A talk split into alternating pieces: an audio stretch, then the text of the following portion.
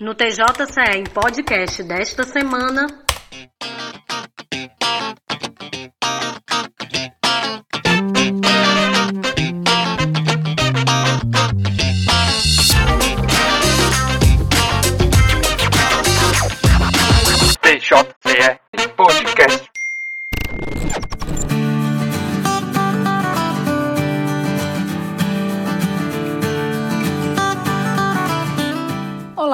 Sou a Marina Rates e nosso tema de hoje é paternidade, ou melhor, o reconhecimento dela em lei.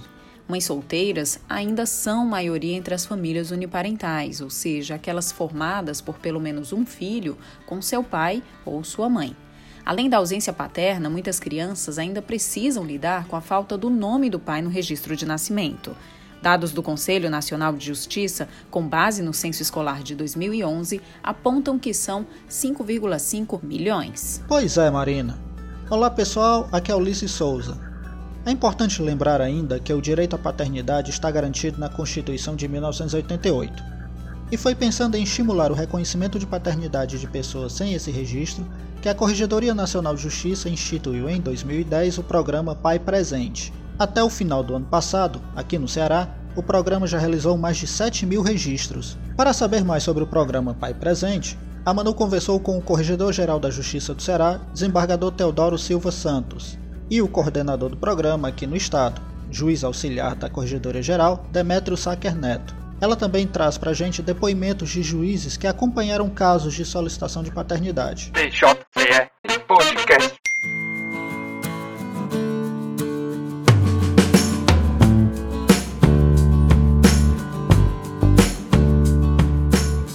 Olá, ouvintes! Aqui quem fala é Manu Neri. Eu começo essa conversa com o Corregedor-Geral da Justiça do Ceará, desembargador Teodoro Silva Santos. No programa desta semana, vamos falar sobre a importância do reconhecimento voluntário de paternidade, que é garantido pelo programa Pai Presente, coordenado pela Corregedoria Geral da Justiça do Ceará. Nos fale sobre a importância jurídica deste projeto. Realmente, Manu, essa sua pergunta é muito interessante e com muita pertinência, sobretudo porque nós estamos se aproximando do Dia dos Pais e, portanto, não há como falar ou divorciar Dia dos Pais com as crianças e os adolescentes, sobretudo aquelas crianças e aqueles adolescentes que vivem em condição irregular. O programa Pai Presente, conduzido com maestria pela nossa Corredoria Geral de Justiça, amparado em princípios e direitos fundamentais previstos na Constituição Federal, inclusive considerados cláusulas pétreas, exatamente visa implantar ou efetivar ações afirmativas no social. E sem dúvida, o programa Pai Presente é uma dessas ações, porque exatamente diz respeito à dignidade da pessoa humana, diz respeito à criança, diz respeito ao adolescente, ou seja, deságua exatamente no Instituto Família, que para mim é uma, a maior célula da sociedade. A família é a célula suprema da sociedade. Nesse contexto, o papel essencial da Corredoria Geral de Justiça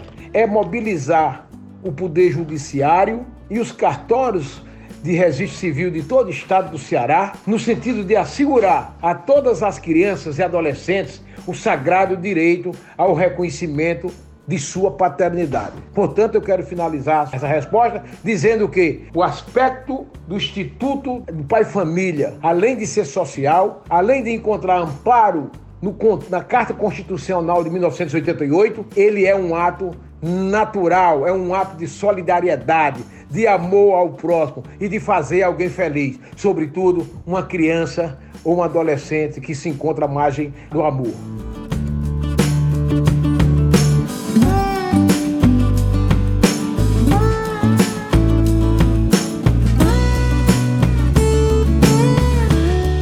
O juiz auxiliar da Corregedoria Geral, Demétrio Sacker Neto, traz mais detalhes sobre o programa. Olá, doutor Demétrio. Oi, Manu. Explica aos nossos ouvintes o que é o programa Pai Presente. O programa Pai Presente foi criado através do provimento número 12 2010 do Conselho Nacional de Justiça. No Ceará, é coordenado pela Corregedoria Geral e com apoio do Tribunal de Justiça, e objetiva estimular o reconhecimento de paternidade de pessoas sem esse registro.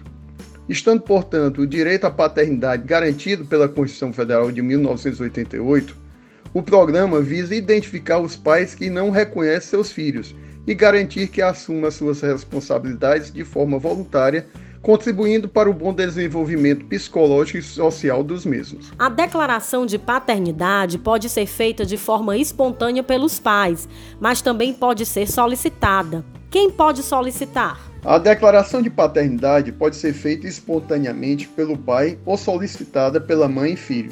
Em ambos os casos, é preciso comparecer ao cartório de registro civil mais próximo do domicílio para dar início ao procedimento. O reconhecimento de paternidade foi disciplinado pelo provimento número 16 da Corregedoria Nacional de Justiça, que institui um conjunto de regras e procedimentos para agilizar esse tipo de demanda. Se o filho for menor de idade, a mãe deve estar de acordo com o ato, devendo ainda acompanhar o pai no procedimento realizado no cartório. Neste caso, ambos devem apresentar seus documentos pessoais originais, como RG CPF e certidão de nascimento original do filho. Quando o filho já atingiu a maioridade, ou seja, maior de 18 anos, ele que deve estar de acordo e acompanhar a ida do pai até o cartório. Os dois devem, nesse momento, apresentar seus documentos pessoais originais, como CPF e RG, certidão de nascimento original do filho, comprovante de residência e certidões de antecedentes criminais. Doutor Demétrio, a Corregedoria Geral já realizou várias ações estimulando o reconhecimento voluntário de paternidade na capital. Inclusive, a última campanha foi realizada em outubro do ano passado no Fórum Clóvis Bevilacqua. A Corregedoria pretende expandir essas ações para o interior? Desde a criação do programa do Pai Presente, todas as comarcas do estado do Ceará, em parceria com os órgãos públicos, e cartórios de registro civil de pessoas naturais realizam campanhas e mutirões com o objetivo de estimular o reconhecimento de paternidade tardia. O primeiro efeito deste programa é a criação de um vínculo de parentesco do qual decorrem direitos relacionados ao nome, saúde, educação e hereditários.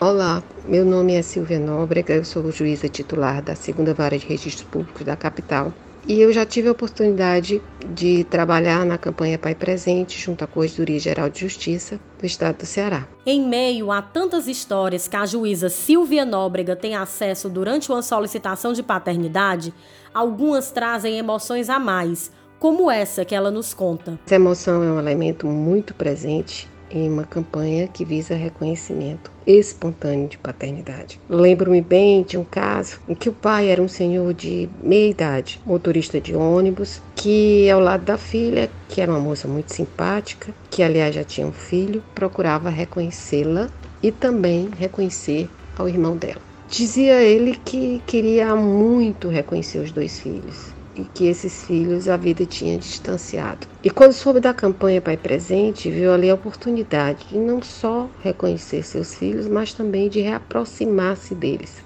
Havia uma completa sintonia entre aquele pai e a filha, já adulta. Nenhum traço de mágoa, de rancor, não consegui ver, nada. Pelo contrário, eu percebia era um brilho no olhar, de ambos, sabe? Fazia crer que aquele era o momento que já deveria ter acontecido, que faltava só a oportunidade. Foi quando então eu perguntei pelo rapaz e o pai falou: ele não pode vir.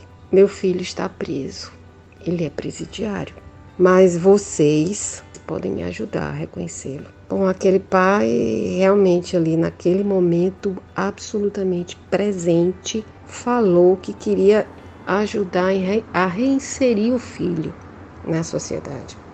Ele queria resgatar o vínculo que jamais deveria ter desaparecido. Então, naquele momento, ele nos pediu ajuda para formalizar o reconhecimento dos dois filhos adultos que até então estiveram distantes. Isso realmente me emocionou, me tocou, porque ele não só queria formalizar, ele queria também vivenciar um momento de pai com os filhos. E me tocou bastante a saber que ele se importava com o filho e que ele iria procurar o filho e iria tentar trazer o filho para junto de si. Eu imagino a alegria desse filho saber que o seu pai estaria presente em sua vida e queria ajudá-lo a sair de uma forma melhor de tudo aquilo. E a beleza da situação toda era a alegria deles. Tinha uma leveza muito grande assim naquela relação e foi muito gratificante poder realizar juntamente com a equipe, porque aí havia todo um, um formalismo mais presente, por quanto teria que ir a documentação toda para dentro do presídio, né? E haveria toda uma situação, um procedimento que, graças a Deus, pôde ser implementado e foi levado a efeito. Eu sou muito grata pela oportunidade que tive de vivenciar vários momentos como esse, todos casos em si particulares e trazendo toda uma carga de emoção e de vivência. Foi uma experiência muito boa, uma experiência muito gratificante e que eu pretendo repetir.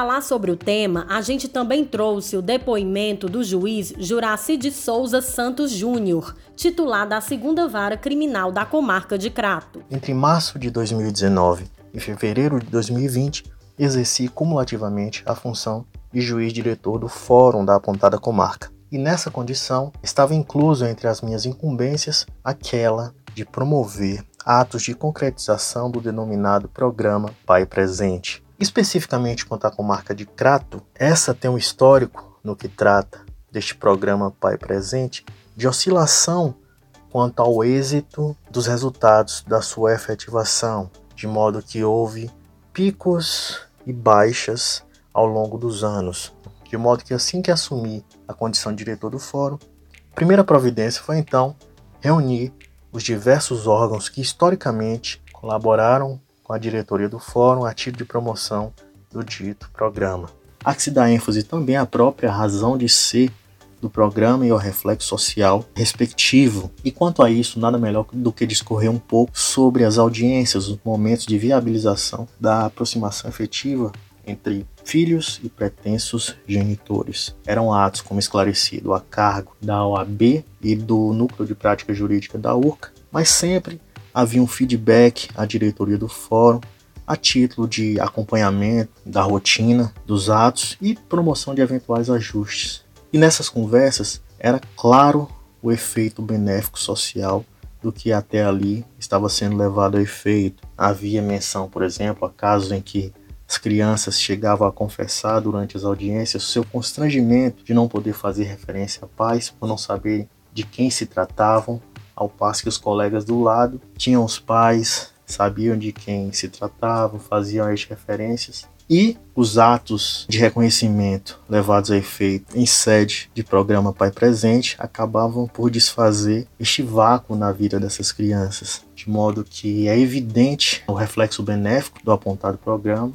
e a minha expectativa é que tão logo cesse esse momento atípico de pandemia que vivenciamos, os trabalhos sejam retomados ainda mais pujantes do que antes e os resultados benéficos se multipliquem.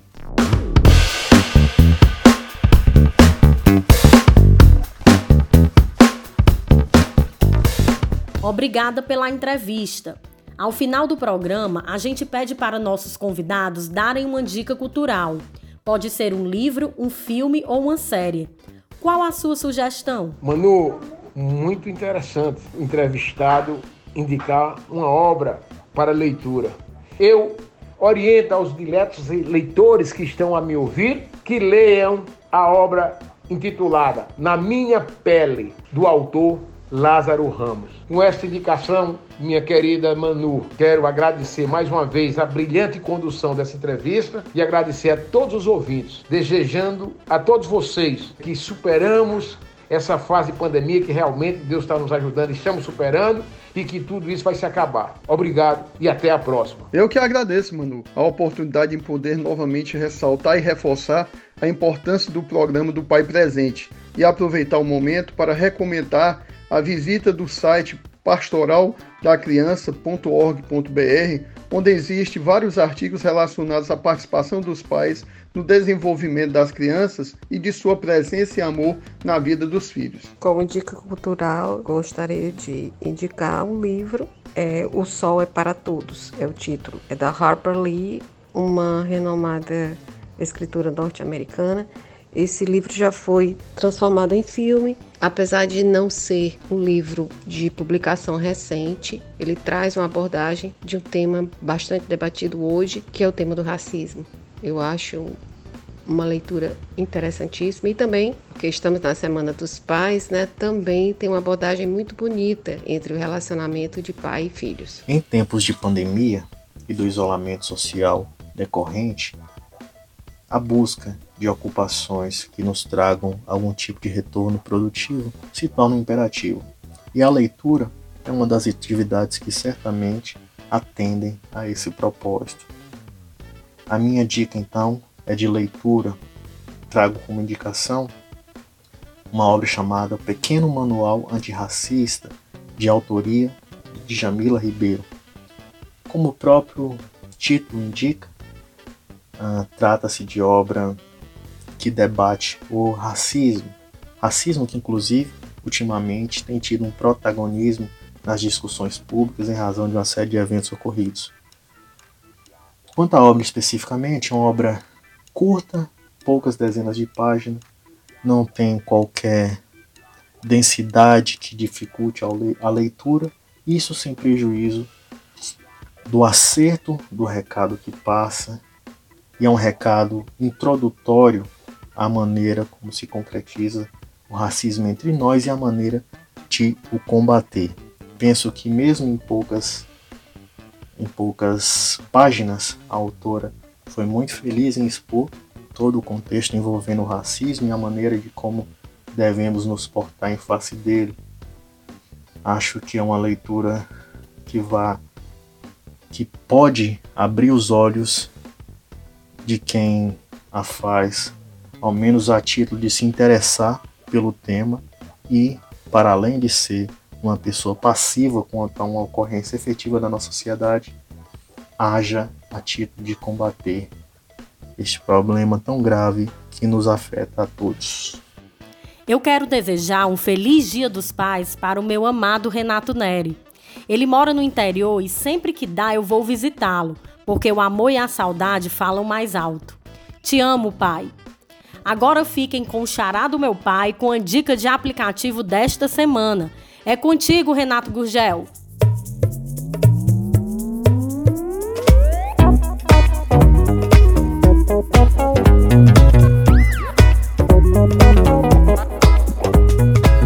Vem comigo, ouvintes do TJCE em podcast. Para esta semana, minha indicação será um jogo disponível tanto para Android como iOS, o Smash Hit. Só letrar aqui para vocês. S de Serra, M de Mike, A de Alfa, S de Serra, H de Hotel. Hit, H, I de Índia e T de Tango. A ideia desse jogo é quebrar os prismas de vidro utilizando esferas de ferro. Mas cuidado, você tem um número limitado de esferas. Não gasta tudo de uma vez, porque se zerar e estiver ainda no meio do percurso, o jogo acaba. A cada prisma de vidro quebrado, você ganha mais esferas. Falando assim parece ser bobinho, mas é bem viciante. A trilha sonora e o gráfico são belíssimos, mas nada se compara ao som dos vidros quebrando. E aqui vai uma dica: quando você for jogar, coloque o fone de ouvido ou diminui o volume para não pensarem que você está quebrando a casa inteira, tá certo? Vou indo nessa e desejo a todos um excelente Dia dos Pais. Ah, fala neles, que tal você desafiar o seu com esse jogo? Quem chega mais longe, você ou seu pai?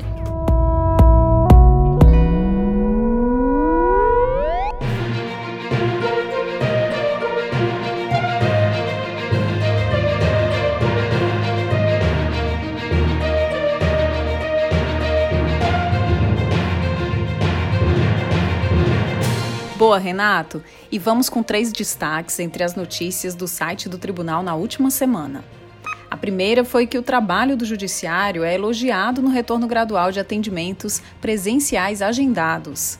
A segunda foi que o Tribunal de Justiça iniciou na terça-feira reuniões para discutir inovação tecnológica no judiciário. A terceira e última foi que a conciliação virtual é opção rápida para quem deseja solucionar conflitos durante a pandemia. Para ler essas e outras notícias, acesse o tjce.jus.br.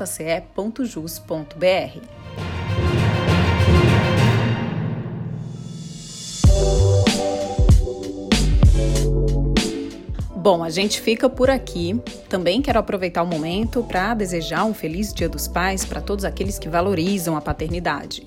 Um feliz Dia dos Pais para o meu pai e para você também, Ulisses. Obrigado, Marina. E estendo as felicitações a todos os pais e mães também que exercem esse papel tão nobre, bonito e que exige muita responsabilidade. Feliz Dia dos Pais a todos e todas. É isso aí. Lembrando que a equipe do podcast do Tribunal de Justiça segue com a produção sendo feita cada um na sua casa, respeitando as medidas de prevenção ao novo coronavírus.